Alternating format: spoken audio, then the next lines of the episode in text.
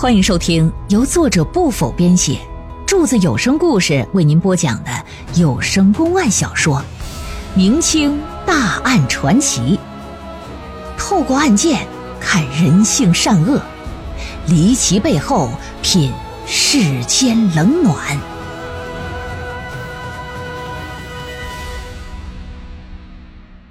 通道眉山死尸案第二回。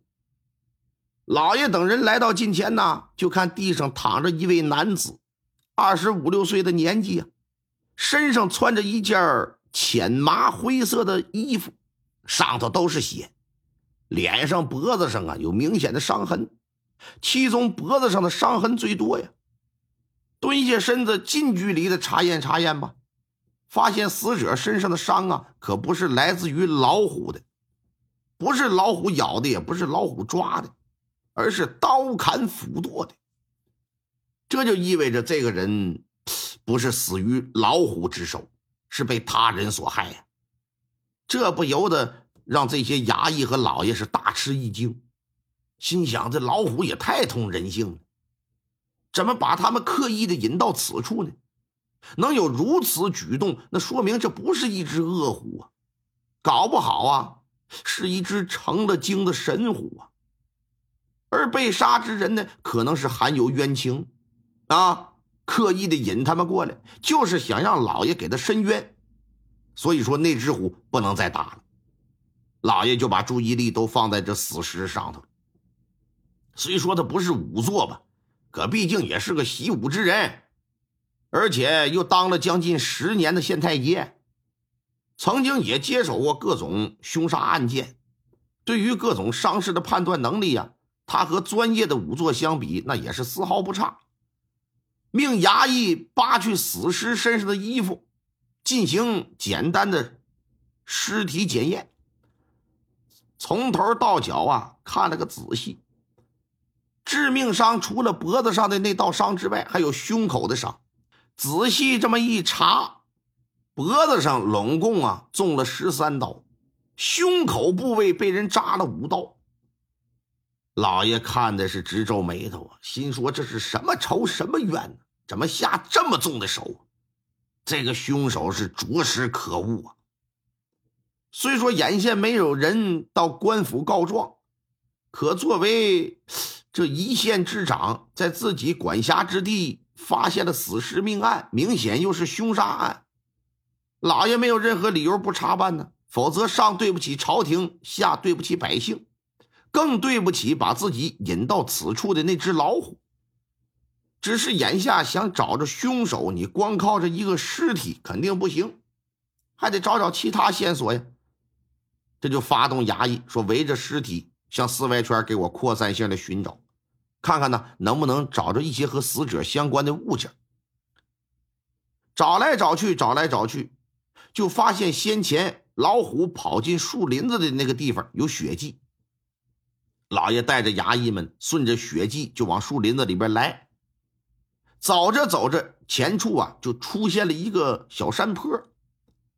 老爷抬头一看，山坡上还有血迹，叫来两个衙役说：“你俩爬上去看看有什么东西。”由于这山坡挺陡，周边也没什么树木，没有个抓手，不利于攀爬。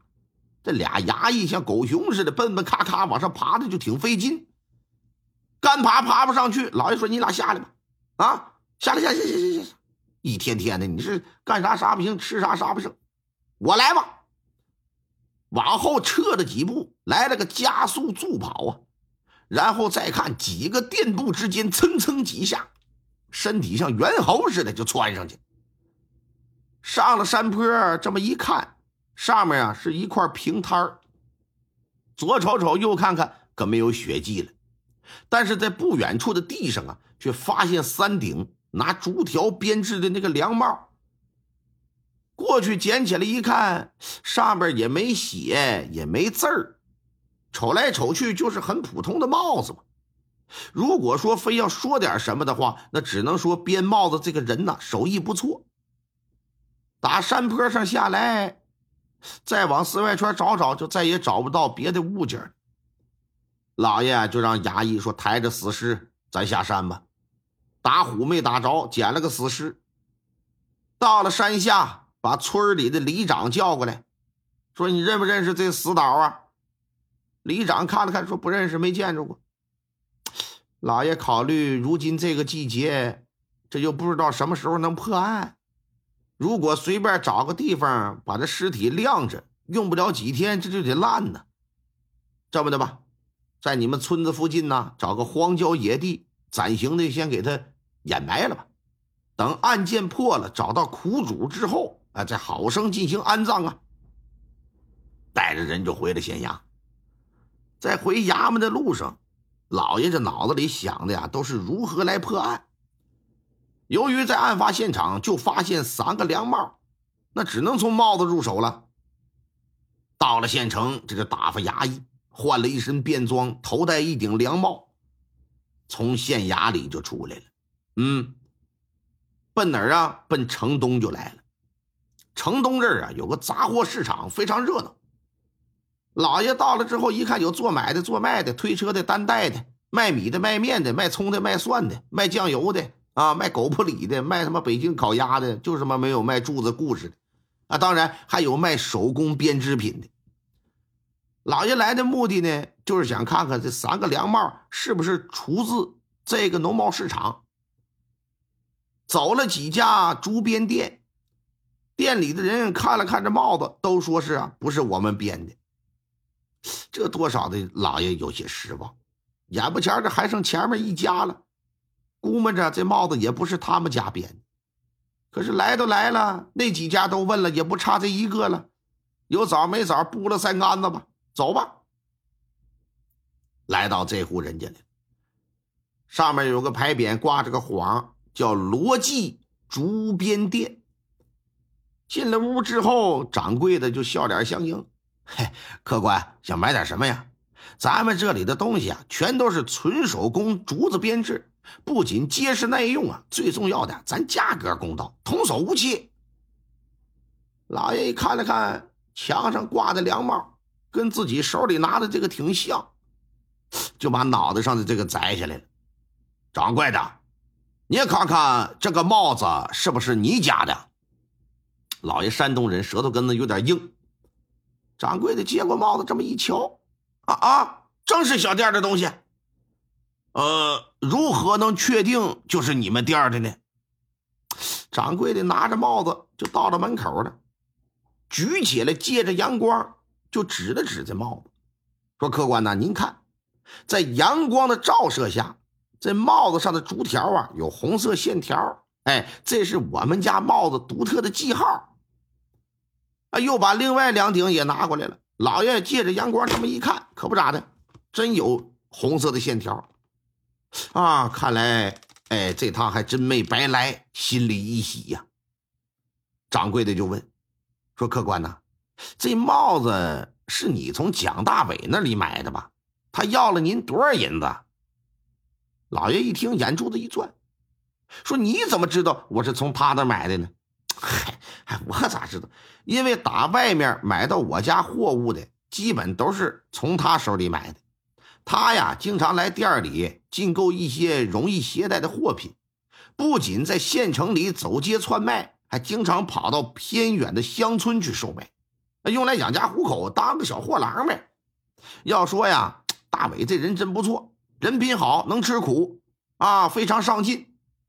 按理说，你说这天越来越热了，按照往年，他的生意应该非常好啊，三两天得过来进一次货呀。可最近这几天不知道为啥一直没来，这我还寻思呢。老爷一听说，那你知道他家住哪儿不？啊，知道。出了城奔西门，不到二里地有个蒋家村你到那儿一打听。啊，货郎蒋大伟那都知道。老爷一琢磨，考虑到在煤山上发现的那具男尸极有可能就是这蒋大伟，回了县衙，骑着马，扑通扑通扑通扑通，奔着城西就飞驰而去。来到蒋家村一打听，挺容易的，就找到蒋大伟他们家了。蒋大伟呀，他的父母、妻子、两岁的女儿都跟家呢。进到院子一问，说蒋大伟在没？家里人都说没在家呀，出去五六天了，一直没回来，也不知道哪儿去了。那时候也没电话，也发不了微信，报不了平安呢。说以往啊，这大伟出去上远门卖货，也就是三四天啊。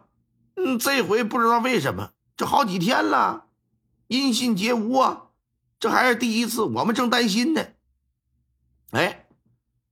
当老爷问起蒋大伟离家时的衣着打扮的时候，这户人家就说了：“啊，说，呃，大伟出去的时候啊，穿了一件浅麻灰色的衣服。”老爷一听，基本就认定了，煤山上发现那具男尸就是蒋大伟。但是，一看这家里上有老下有小的，还都是一副挺担心的样子，老爷最终没忍心告诉他们。你家大伟已经没了，编了个瞎话，说我呀和大伟是朋友，我呢找他有点事儿，啊，你们呢别担心了，这大伟很快就能安全的回来，放心吧。打蒋家出来之后，老爷就下了个决心，心说我一定得把这案子破了，啊，虽说不能给蒋家老小带回一活人吧，但至少我得给人个交代。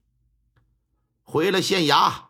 拿出地图就进行查看，发现要是走正常的路，从高岗村那边回到蒋家村，差不多能有三十里路程。可要是从眉山那边的一处小路走呢，能有二十里。会不会是因为蒋大伟为了抄近道啊，想走小路早点回家，结果在山上遇到强盗？思来想去，这可能性可挺大。老爷认为有必要，我再回眉山，我实地勘察勘察。不过一看外头天色已晚了，只能明天再去。转过天来，一早起呀，先是升堂审了另一桩案件，然后换上衣装啊，带着几个衙役就二次上了眉山。上了山，找到地图里的那条小路，几个人沿着路呢，就一边往前走，一边寻找着一些蛛丝马迹。走着走着。就来到先前发现死尸的那地方，短暂的停留之后，接着往前来，又走了能有那么四五里吧，就见到不远处啊有两个人搁那砍柴火呢。如此穷乡僻壤、荒僻之处，怎么会有两个人砍柴呢？